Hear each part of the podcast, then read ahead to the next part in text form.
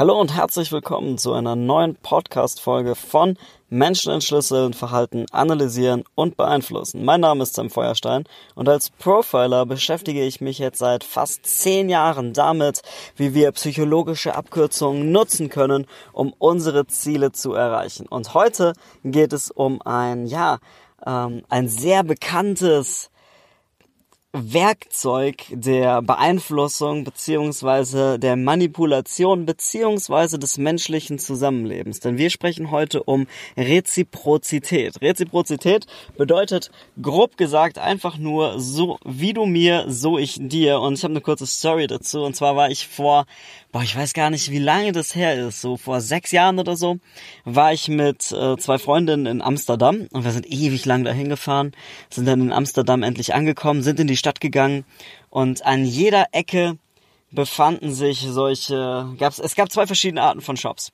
Es gab entweder Käseshops oder es gab Shops, in denen man so holländische Karamellkekse kaufen konnte. Und dann gab es einen Shop, der hatte beides. Und wir sind in diesen Shop reingelaufen und das Geile, ich weiß nicht, ob du schon mal in Amsterdam warst oder überhaupt in den Niederlanden, die arbeiten super viel mit so ähm, Gratisproben. Wir sind in den ersten Shop reingelaufen und es waren überall Teller, wo du entweder Käse probieren konntest oder kleine Kekse probieren konntest. Und wir waren beide, äh, also wir waren alle drei extrem hungrig und haben uns so mehr oder weniger durch den ganzen Shop gefressen. Und am Ende hatte ich mich so vollgefressen in diesem Shop, dass ich so ein schlechtes Gewissen hatte, dass ich mir gedacht habe, so, oh mein Gott, jetzt musst du unbedingt noch was kaufen. Und ich habe dann irgendwie für 20 Euro oder so diese Kekse, ich habe dann einfach so eine schöne Packung mit diesen Keksen gekauft, habe für 20 Euro Kekse gekau äh, gekauft und die haben an dem Tag garantiert mehr Gewinn an mir gemacht, als ich an diesen Gratisproben gefressen habe. Das wirklich Lustige daran ist aber, dass ich diese Kekse dann niemals gegessen habe. Äh, wir haben die damals sogar noch irgendwie aufgeteilt. Also ich habe sie dann mit den Mädels geteilt, diese Geschenkverpackung. Also es war halt so eine große Packung, wo halt irgendwie mehrere Einzelpackungen drin waren, immer mit so drei Keksen, glaube ich, drin. Und ich habe später sogar erfahren, dass eins von den Mädels die sogar noch weiter verschenkt hat, weil sie sie selber auch nicht gegessen hat.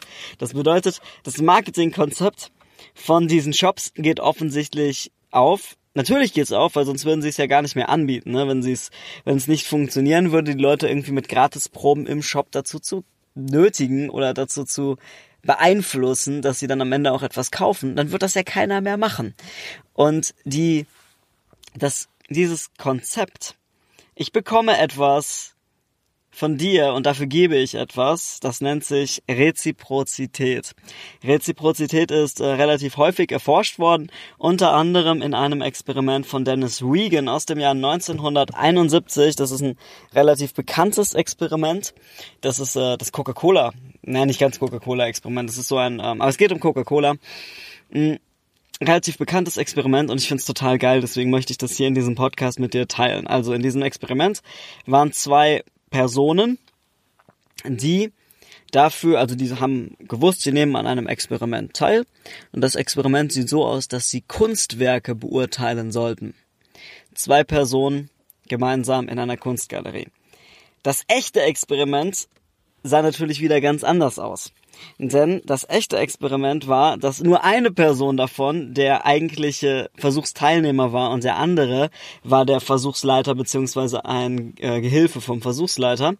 Und dieser Gehilfe ist in der Pause zu einem Coca-Cola-Automaten gegangen und hat zwei Flaschen Coca-Cola gekauft und ist dann wiedergekommen und hat halt quasi sinngemäß zu dem anderen gesagt, ja, ich habe den Versuchsleiter gefragt, ob es okay ist, wenn ich mir eine Cola hole und der meinte, das ist kein Problem. Deswegen habe ich dir eine mitgebracht und hat ihm dann einfach eine Flasche Cola geschenkt. Und anschließend, später im Gespräch haben die sich halt unterhalten und der ähm, Gehilfe hat halt erzählt, er verkauft Lose, bei denen kann man ein Auto gewinnen und je mehr Lose er verkauft, desto besser ist das für ihn, weil das ist sozusagen sein Job und ähm, wenn er besonders viele Lose verkauft, dann bekommt er auch noch eine Prämie. Und hat dann den anderen gefragt, ob er Lose kaufen möchte. Und hat ihm gesagt, okay, du kannst so viele Lose kaufen, wie du möchtest, aber ja, je mehr Lose du kaufst, desto besser ist es für mich. Und in der Kontrollgruppe ist äh, alles quasi genauso gewesen, bis auf die Flasche Cola. In der Kontrollgruppe ist der Typ in der Mittagspause halt nur losgegangen und hat sich eine Coca-Cola geholt und hat dem anderen keine mitgebracht, hat aber sonst auch genau dieselbe Story erzählt, hat auch erzählt, ich verkauf Lose und je mehr du kaufst, desto besser. Und das Interessante ist, dass in der Versuchsgruppe, also in der, wo der zweite Typ eine Cola mitgebracht bekommen hat, doppelt so viele Lose verkauft wurden wie in der wie in der Kontrollgruppe. Das bedeutet, dass die Reziprozität, also ich habe dir eine Cola mitgebracht, den anderen in die Situation bringt, dass er etwas zurückgeben möchte. So wie Sam im Käseladen. Sam hat so viel Käse und Kekse umsonst bekommen, dass er etwas zurückgeben möchte, indem er für 20 Euro Kekse kauft. Beziehungsweise indem die Versuchsperson Lose kauft. Doppelt so viele wie in der anderen Konstellation. Was ich aber sehr, sehr interessant finde, ist, dass die unter anderem auch anschließend gefragt haben, ja, wie sympathisch fandest du den Verkäufer? Und das Interessante ist, dass die dann halt gesagt haben, okay, ich fand den so sympathisch, ich fand den so sympathisch.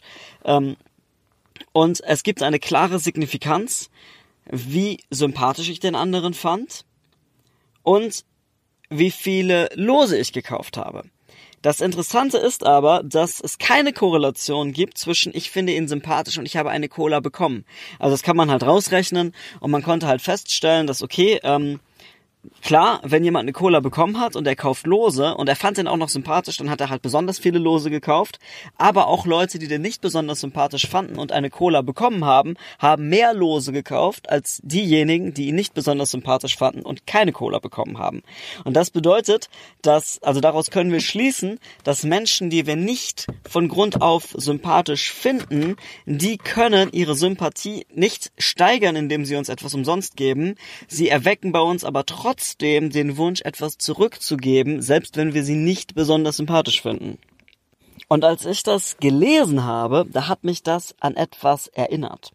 Apropos lesen, falls du neu in diesem Podcast bist, hier ein kleiner Hinweis. Auf www.semfeuerstein.com slash podcast findest du diese Folge noch einmal zum Nachlesen zusammengefasst und dort findest du auch die Quellen und die Studien, die ich hier erwähne, verlinkt. Also einfach, wenn du mehr so ein, ja, wenn du halt einfach das Wissen aus den Studien dir noch einmal durchlesen möchtest, dann ist das die richtige Ressource für dich. Einfach auf www.semfeuerstein.com slash podcast diese Folge raussuchen und da kannst du alles nochmal nachlesen.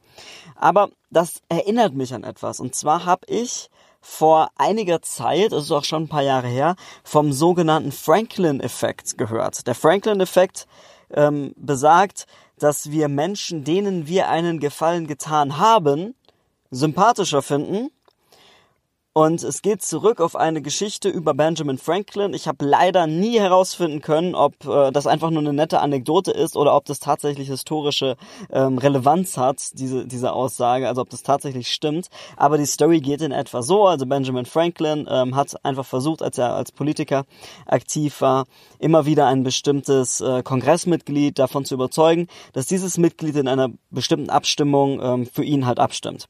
Und es ist ihm nie gelungen. Er hat halt alles Mögliche versucht versucht. Er hat versucht, ihn mit Logik zu überzeugen, hat versucht, ihn moralisch zu überzeugen und so weiter. Es hat nicht funktioniert. Und eines Tages ist er aber zu dem hingegangen und hat ihn gefragt, ob er sich ein Buch aus einer Bibliothek ausleihen kann. Und der Typ hat ihm halt dieses Buch ausgeliehen und als äh, Benjamin Franklin das zurückgeben wollte, da hat er ihn nochmal gefragt. Und dann hat der Typ Ja gesagt. Denn das Interessante ist, der Franklin-Effekt besagt, dass wenn ich jemandem einen Gefallen tue, dann fange ich an, diese Person zu mögen weil mein Gehirn eine Erklärung sich zusammenlegt dafür, dass ich gerade dieser Person einen Gefallen getan habe. Denn in der Regel ist es so, wir tun Menschen Gefallen, die wir mögen. Und wenn ich jetzt jemanden, jemandem einen Gefallen tue, den ich nicht mag, dann führt das zu einer Inkonsistenz. Also ich muss mich ja dann fragen, so ja, äh, warum leih ich dem das Buch aus? Ich mag den doch gar nicht. Und dann ist halt die naheliegende, ähm, die naheliegende Erklärung dafür ist, ja, offensichtlich bin ich verrückt.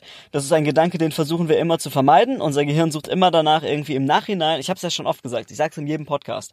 Wir handeln erst, wir entscheiden erst und danach Danach rationalisieren wir und das bedeutet, danach überlegen wir uns, ja, warum habe ich das gerade getan? Dafür muss es doch irgendeinen Grund geben. Und in dem Moment ist es so, ja, ich habe dem das Buch geliehen, weil ich mag den. Und Menschen, die wir mögen, denen tun wir Gefallen, also spricht nichts dagegen, dieser Person danach noch einen anderen Gefallen zu tun. Und daran musste ich aus einem ganz speziellen Grund denken, und zwar habe ich mich gefragt, okay, wenn die ähm, erst am Ende dieses Experiments die Leute gefragt haben, ja, wie sympathisch fandest du denn überhaupt den Verkäufer? Dann ist ja die Frage, also man muss sich ja dann fragen, fand der den am Ende des Experiments genauso sympathisch, wie er ihn gefunden hätte, wenn der Typ gar nicht versucht hätte, ihm Lose, der, der anderen Person Lose zu verkaufen? Denn, also die Frage, also dass du das jetzt nachvollziehen kannst, die in dem Experiment sagen, ja, okay, wir fanden den Typen sympathisch und je sympathischer wir den fanden, desto mehr Lose haben wir gekauft. Unabhängig von der Reziprozität. Selbst wenn wir ihn nicht sympathisch fanden, haben wir Lose gekauft. Aber die Frage ist doch, vielleicht fanden wir ihn sogar umso sympathischer, wenn wir durch die Reziprozität mehr Lose bei ihm gekauft haben.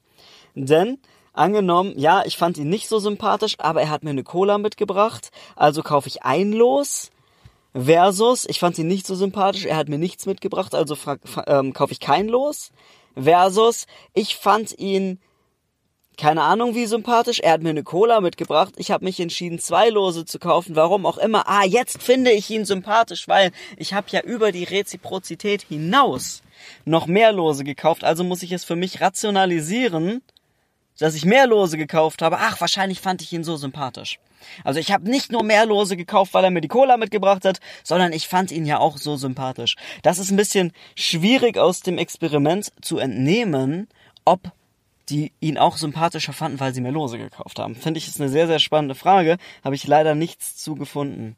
Das Interessante bei Reziprozität ist aber, wir müssen uns ja sowieso immer fragen, ja, woher kommt denn Reziprozität? Welchen Sinn hat das in der Form, wie sich unsere Gesellschaft entwickelt hat und welchen Sinn hat Reziprozität für, ja, für das System Gesellschaft und für unsere Evolution.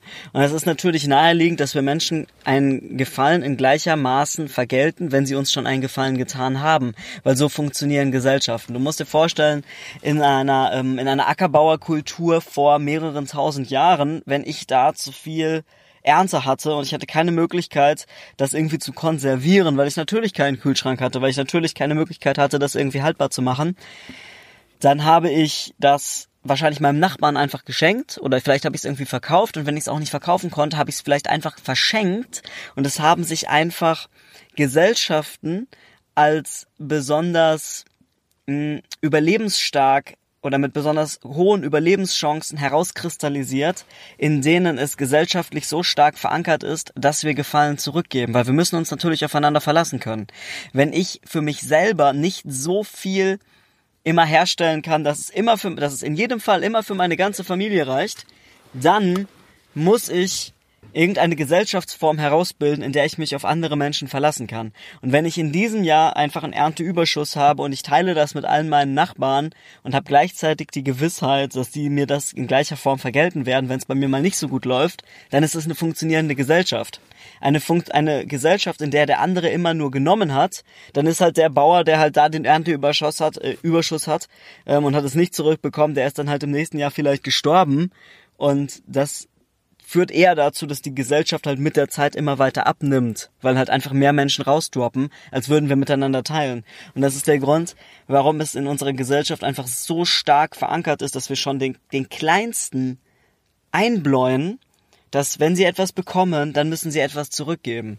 Und selbst wenn ich nur Danke sage, dann gebe ich ja zumindest in Form von Höflichkeit und in Form von gesellschaftlicher Etikette in dem Moment etwas zurück.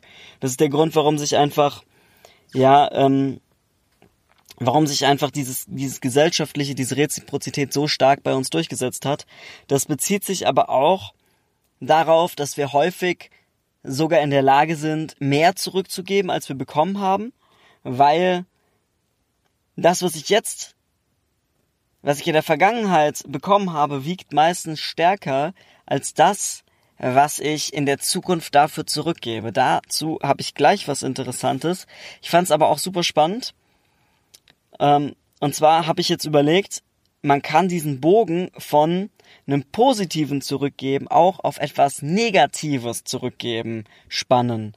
Denn das Interessante ist, dass auch in Form von Rache sind wir Menschen häufig so eingestellt, dass wir Dinge, die man uns antut, viel, viel stärker rächen, als wir eigentlich Schaden erlitten haben. Und das macht historisch, gesellschaftlich, äh, einfach so, so kultur, kulturell bedingt, macht es halt total Sinn. Weil angenommen, ich bin irgendwie ein Bauer und jemand klaut mir ein Schaf, dann denke ich mir so, okay, was mache ich jetzt?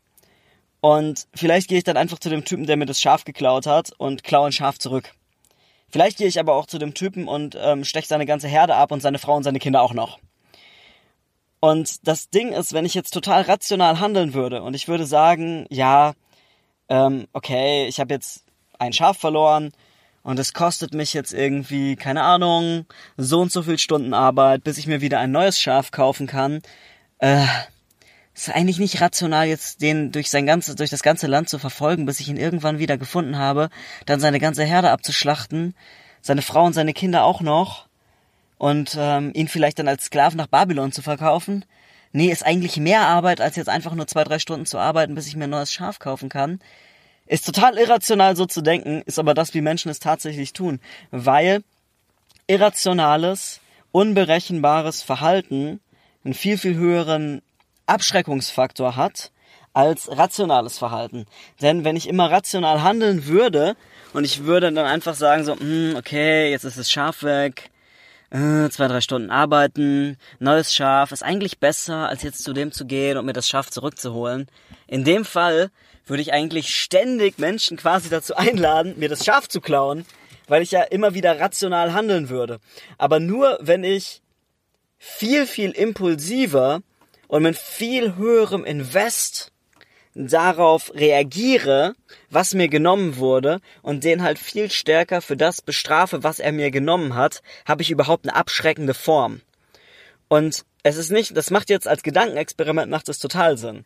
Aber es macht noch in einem anderen Experiment Sinn, und zwar haben wir uns das schon mal in einer vorherigen Podcast-Folge angeschaut. Und das ist das sogenannte Vertrauensspiel. Okay, Vertrauensspiel. Ich hatte es schon mal in einer Podcast-Folge ein bisschen ausführlicher erklärt, aber ich werde es trotzdem nochmal ähm, ganz kurz für dich zusammenfassen. Das Vertrauensspiel ist ein Experiment oder ein, ein ähm, ja, so ein Dilemma aus der Spieltheorie. Und zwar funktioniert es so, da sind zwei Probanden, die kennen sich nicht und die werden sich auch niemals kennenlernen. Und in diesem Spiel erhalten beide vom Versuchsleiter 10 Euro. Und diese ähm, Person A hat dann die Möglichkeit, ihre 10 Euro an Person B zu schicken. Muss sie aber nicht tun. Sie kann auch einfach sagen, okay, ich behalte meine 10 Euro, dann äh, behält Person B auch seine 10 Euro und dann ist das Spiel einfach zu Ende. Sie, kann, sie hat aber auch die Möglichkeit zu sagen, okay, pass auf, ich schicke einfach mal meine 10 Euro, die ich gerade vom Versuchsleiter bekommen habe, an Person B. Und wenn Person A das macht, dann vervierfacht der Versuchsleiter den Einsatz von Person A. Das bedeutet, bei Person B kommen nicht einfach nur 10 Euro an, sondern bei Person B kommen 40 Euro insgesamt an. Das heißt, Person B hat dann mit seinen 10 Euro insgesamt 50 Euro. Und dann hat Person B die Möglichkeit zu sagen, okay, ich stecke mir jetzt 50 Euro ein. Ähm, oder er kann sagen, so, ach, weißt du was, ich teile meine 50 Euro mit Person A. Und dann würde halt jeder von beiden 25 Euro bekommen.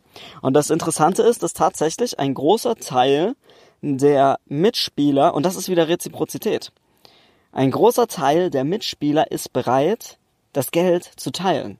Man könnte ja jetzt sagen, so, ja, das ist doch total dämlich. Ich schicke doch nicht 10 Euro an eine Person, die ich nicht kenne. Der nimmt einfach mein Geld und haut ab und dann habe ich keine 10 Euro mehr. Trotzdem ist dieser Reziprozitätsgedanke in uns so tief verankert, dass wir bereit sind, erstens diese 10 Euro zu opfern und dass zweitens die zweite Person auch durch den Reziprozitätsgedanken dazu gebracht wird, dann zu sagen, ja okay, ich habe 10 Euro bekommen, jetzt habe ich insgesamt 50 Euro, mit denen, also halt 10 mal 4 plus meine 10 sind 50. Ach, weißt du was, ich mache einfach durch 2 und wir haben beide 25. Und wir haben beide, haben wir unseren ursprünglichen Einsatz mal Faktor 2,5 vervielfacht. Das ist Reziprozität. Das Interessante ist aber, es funktioniert auch im Hinblick auf diesen Rachegedanken. Denn es gibt eine, ähm, eine perfide Erweiterung dieses Spiels, wo der Versuchsleiter gesagt hat, pass auf, wenn Person B mit, liebe Person A, wenn Person B mit deinen 50 Euro, also mit deinen 10 Euro, die jetzt bei ihm zu 40, ergo zu 50 Euro geworden sind, wenn Person B mit diesem Vermögen abhaut, dann bekommst du die Möglichkeit, diese Person zu bestrafen. Und zwar mit deinem eigenen Geld. Du kannst also, also angenommen, ich bin jetzt Person A, du bist Person B und ich habe 10 Euro ins ähm, Spiel eingeworfen. Ich habe jetzt also kein Geld mehr vom Versuchsleiter, ich habe nur noch mein eigenes Geld. Und jetzt kann ich sagen, du bist mit meinen 50 Euro abgehauen und jetzt kann ich sagen, pass auf, ich nehme jetzt mein eigenes Geld, um dich zu bestrafen. Das funktioniert so, für jeden Euro, den ich dem Versuchsleiter gebe, werden dir 2 Euro abgezogen.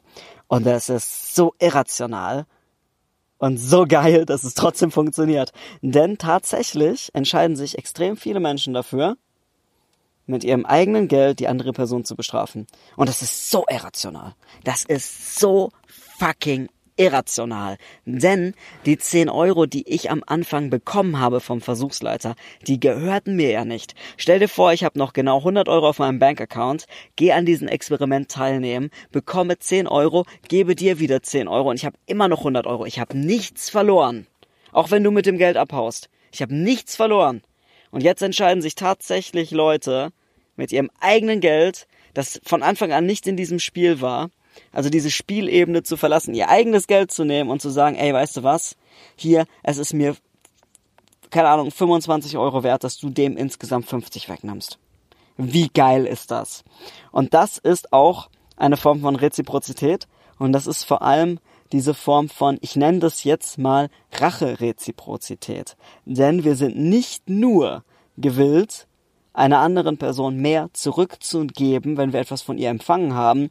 Wir sind auch gewillt, einer anderen Person größeren Schaden anzutun, wenn sie uns Schaden ähm, angetan hat. Und das sogar, wenn wir uns dabei selbst schaden. Und das hat evolutionär, kulturhistorisch hat einfach den Grund, dass wir damit abschreckend handeln. Denn wenn wir zeigen, hey, pass mal auf, wenn du mein Schaf klaust, dann bin ich durchaus in der Lage, einfach mal meinen Hof hier ein paar Tage alleine zu lassen, dich durchs ganze Land zu verfolgen, deine ganze Herde abzuschlachten, deine Frau umzubringen und dich als Sklaven nach Babylon zu verkaufen, dann ist es halt ein viel, viel höheres Abschreckungsinstrument, als wenn wir einfach, einfach total rational handeln würden und würden sagen, naja, hm, Schaf ist weg, wenn ich den jetzt verfolge, dann, ähm, dann verliere ich zwei, drei Tage, die ich arbeiten könnte. Ach, weißt du was? Wenn ich hier bleibe, dann habe ich bald wieder das Geld verdient, um mir ein neues Schaf zu kaufen. Das wäre rational, aber so funktionieren wir nicht. Und das finde ich super, super, super interessant. Aber jetzt zurück zur Reziprozität. Das Interessante ist, man hat ähm, herausgefunden, dass kleine Geschenke, also in Form von Reziprozität, kleine Geschenke, die wir sofort bekommen, viel effektiver sind als große Geschenke in der Zukunft. Das hat unter anderem, wurde das herausgefunden ähm, durch Strohnetz, Ring, Fischer und Lynn im Jahr 2002. Die fanden nämlich heraus, dass wenn Kellner, also du kennst es bestimmt, wenn du irgendwo ähm, in einem Restaurant zum Beispiel bist und du lässt, äh, du fragst nach der Rechnung und dann bekommst du die Rechnung und der Kellner legt halt irgendwie noch so ein paar Süßigkeiten da drauf. Und das führt einfach dazu, also das haben die halt 2002 nachgewiesen, dass wenn der Kellner das tut, dann bekommt er mehr Trinkgeld. Erinnert mich an eine ähm, Geschichte, die ich erlebt habe dieses Jahr in Bangkok. Wir waren über über Silvester in Bangkok und sind dann ähm, am 1. oder 2. Januar haben das Hotel gewechselt, haben ein Taxi gerufen, sitzen im Taxi und der Taxifahrer hat meiner Freundin dann ein Happy New Year Geschenk gemacht. Das war so ein Schlüsselanhänger mit einem Elefanten. Und ich dachte auch erst so, ey, will der den jetzt verkaufen? Nein, nein, das ist ein Geschenk. Hier bitte, ähm, Madam, äh, Happy New Year Gift for you. Und ähm, natürlich hat es dazu geführt, dass ich ihm dann viel mehr Trinkgeld gegeben habe, als ich das sonst getan hätte. Also ich hätte sowieso, ich gebe sowieso immer ziemlich gut Trinkgeld, aber ich bin mir sicher, ich habe, glaube ich, nochmal, äh, keine Ahnung, ein paar Bart draufgelegt, als ich das sonst getan hätte auf dieser kurzen Taxifahrt. Das ist genau das gleiche, wie das äh, viele viele Leute machen, also seien es ähm, Verkäufer, seien es in irgendeiner Form Missionare und unter anderem auch ähm, sehr bekannt, die Hare Krishna-Anhänger haben es auch super effektiv so gemacht, indem sie halt einfach kleine Sachen verschenkt haben, zum Beispiel ein kostenloses Buch oder einfach eine Blume. und haben dann erst nach Spenden gefragt. Und das hat dann dazu geführt, dass als die Leute das gelernt haben, haben sie immer schon von Anfang an die Geschenke abgewehrt und haben gesagt, nein, nein, danke. Und nur wenn der Sektenanhänger dann halt wirklich persistent geblieben ist und hat gesagt, nein, bitte, ich will dir das schenken, du musst mir nichts dafür geben, hier, behalt dieses Geschenk, das ist ein Geschenk für dich. Und hat dann einfach ganz normal mit ihm weitergeredet, hat ihm dann von seiner Sekte erzählt und so weiter und hat dann am Ende gesagt, so ja, willst du nicht was spenden? Dann hat es tatsächlich, ähm, dieser Reziprozitätseffekt tatsächlich wieder voll reingehauen. Und wenn die Leute halt es nicht mehr geschafft haben, halt dieses Geschenk zu retournieren oder dieses Geschenk abzuwehren, dann waren sie doch total häufig so drauf, dass sie ähm, bereit waren, einfach einen höheren, ähm, einen höheren Spendenbeitrag dann irgendwie zu geben. Was ich in diesem Zusammenhang super interessant fand, war eine Studie von James und Holston aus dem Jahr 1992. Die haben nämlich herausgefunden, dass es bei Versicherungsbögen viel effektiver ist, wenn man direkt einen Scheck über 5 Dollar dem Bogen beilegt also die haben halt so, so Versicherungsfragebögen versendet und ursprünglich war es, also sie haben getestet, ähm, was ist effektiver, wann kommen mehr Bögen zurück. Wenn wir den Leuten in Aussicht stellen, schick diesen Bogen zurück und du bekommst eine Prämie über 50 Dollar. Oder wenn sie diesen Bogen verschicken und dazu schon direkt einen 5-Dollar-Scheck beilegen. Und das fand ich super interessant, denn man muss sich ja einfach fragen, okay, wie wird sowas jetzt erhoben?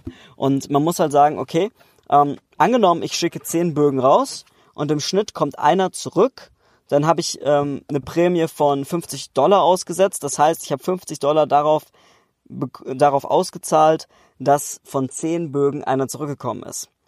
Versus, ich schicke zehn Bögen raus, lege jedem Bogen 5 Dollar bei und wenn davon mehr als einer zurückkommt aus, diesen, aus dieser Masse von 10, dann war es effektiver, in Vorkasse zu treten und von Anfang an schon 5 Dollar Scheck beizulegen, anstatt 50 Dollar in Aussicht zu stellen. Das fand ich super interessant. Das bedeutet nämlich, dass halt mindestens einer von zehn das dann zurückschicken muss, sonst ergeben, ergeben die Zahlen ja keinen Sinn. Wie macht man das noch? Ähm, das hat, by the way, das ist mir noch eingefallen, als ich dazu äh, recherchiert habe. Ich glaube, das hat mit dem Belohnungsaufschub zu tun. Weil es ist ja schon ursprünglich auf, also bei den meisten Menschen ist es so, dass wenn ich sie vor die Wahl stelle, äh, möchtest du lieber 100 Euro sofort oder 200 Euro in fünf Jahren, dann werden die meisten Menschen eher 100 Euro sofort nehmen, weil für uns das sofortige, das was wir sofort haben, immer mehr wert ist als eine Summe in der Zukunft. Ich meine, so funktionieren ja Kredite. Ja, ich kann das Geld lieber jetzt sofort haben und zahle dann langfristig mehr an Zinsen an die Bank zurück. Und das fand ich sehr interessant, weil als ich hierfür recherchiert habe, habe ich mir gedacht, okay, das ist ja eigentlich ganz genauso bei der Reziprozität. Es ist das, was ich heute von dir bekomme an Hilfe. Das hat für mich so einen hohen Gegenwert, dass ich bereit bin, dir langfristig mehr zurückzugeben. Und das ist ja hier bei diesen Versicherungsfragebögen ähnlich.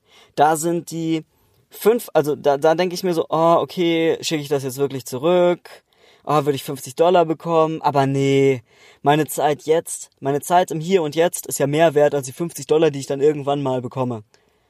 Und das ist total interessant. Also dazu werde ich auf jeden Fall mal eine eigene Folge machen zu diesem Belohnungsaufschub. Es ist super interessant, wie Menschen da funktionieren. Jetzt will ich aber ab, abschließend noch auf zwei Beispiele eingehen, wie Reziprozität in der Realität genutzt wird. Und zwar im Online-Marketing ist es ja total häufig so, dass du auf Webseiten oder sowas irgendwie ein ähm, kostenloses E-Book oder so bekommst, wenn du irgendwas machst. Also wenn du beispielsweise keine Ahnung, ähm, deine E-Mail-Adresse irgendwie eingibst und du bekommst ein kostenloses E-Book. Das ist äh, Reziprozität. Natürlich kann man hier auch sagen, ja gut, du bezahlst ja mit deinen Daten, weil, und ich meine das gar nicht negativ, wenn ich jetzt sage, du bezahlst mit deinen Daten, sondern es ist halt ganz wertneutral. So, du bezahlst halt in dem Fall nicht mit Geld, sondern du bezahlst mit deinen Daten, weil du kommst ja in der Regel bei den Leuten dann in den Newsletter. Du hast aber gleichzeitig auch dieses Reziprozitäts ähm, am Werken. Das war jetzt wieder richtig geiles Deutsch. Also hier wirkt auch der Reziprozitätsprozess beziehungsweise der Reziprozitätseffekt wirkt hier, denn ich bekomme was umsonst, also bin ich eher bereit, in der Zukunft bei dir was abzuschließen. Und wer arbeitet noch so? Natürlich ähm, ich liebe App-Entwickler. Wir hatten das Thema, glaube ich, schon mal in einer vorherigen Podcast-Folge. Ich finde es so schlau, mit was für psychologischen Strategien gearbeitet wird, um Apps an den Mann zu bringen und um den Umsatz in Apps zu erhöhen.